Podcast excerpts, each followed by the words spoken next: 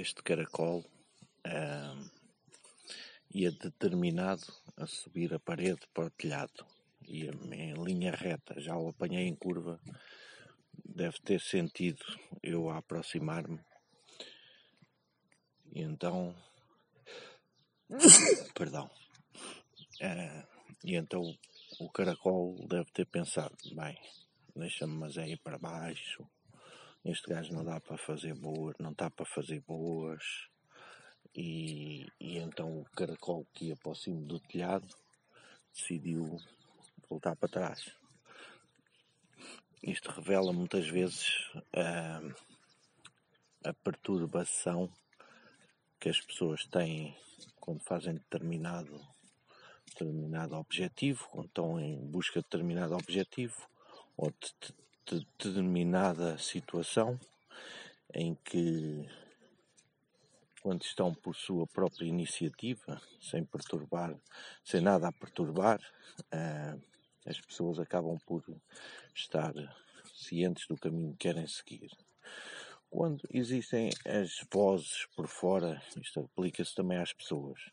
Quando, quando as pessoas têm as vozes por fora a dizer não vás, tu não consegues, ou simples visualizações de determinadas coisas, começam a pensar noutras coisas, as pessoas já não vão, muitas vezes, e deixam de conseguir os seus objetivos na vida eh, por causa de situações que são criadas, que são geradas em torno de cada um. Eh, e é uma grande lição de vida, a lição do caracol. Uh, ou seja, resumindo, o caracol ia determinado, viu-me, na sua mente deve ter pensado, porque o caracol também deve ter uma alma, com certeza, deve ter pensado qualquer coisa, não sei, não faço ideia, que o fez voltar para trás. O medo, talvez. O medo é outra vertente muito importante na parte negativa do que as pessoas fazem ou deixam de fazer.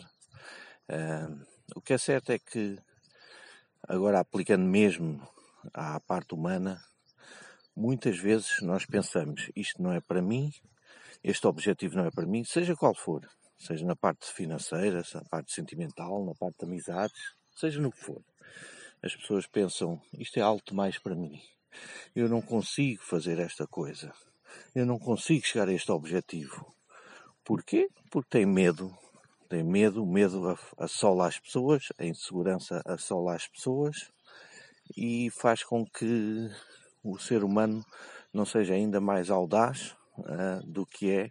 Certos seres humanos não sejam mais audazes do que são, uh, sempre na preservação da natureza, que é o que eu faço. Uh, eu preservo muito a natureza, eu Sou uma pessoa que zela pelos animais, zela pela, pelo bem-estar de toda a gente, zela pela natureza. E há outro sentimento aqui muito forte que às vezes a, acaba por assolar muita gente, que é precisamente as invejas. Uh, quando uma pessoa está bem, é, são mais as pessoas que nos querem ver mal não porque não têm prazer nisso, ou, ou melhor, não porque fazem disso uma, uma obsessão, mas sim porque o, o facto de uma pessoa estar bem eh, provoca invejas nas outras pessoas. Não devia provocar, mas infelizmente provoca. E essa situação deveria sair de toda a gente também, porque nós estamos num planeta fantástico em que não é preciso muito para, para viver, não é preciso muito para viver em harmonia com a natureza, com, com todas as coisas boas, e o resto, como eu digo, vem sempre por acréscimo. Se nós perdermos o medo, se perdermos também em relação às outras pessoas a inveja, uh, tudo, tudo acontece, tudo, tudo é, vai acontecer uh, de uma forma muito forte, porque Deus está cá para nos abençoar e para nos fazer com que tenhamos uma vida como ela deve ser para toda a gente, cheia de coisas boas, uh, afastada de guerras, afastada de intrigas, uh, e é esta a minha filosofia de vida, espelhada no, no caracol.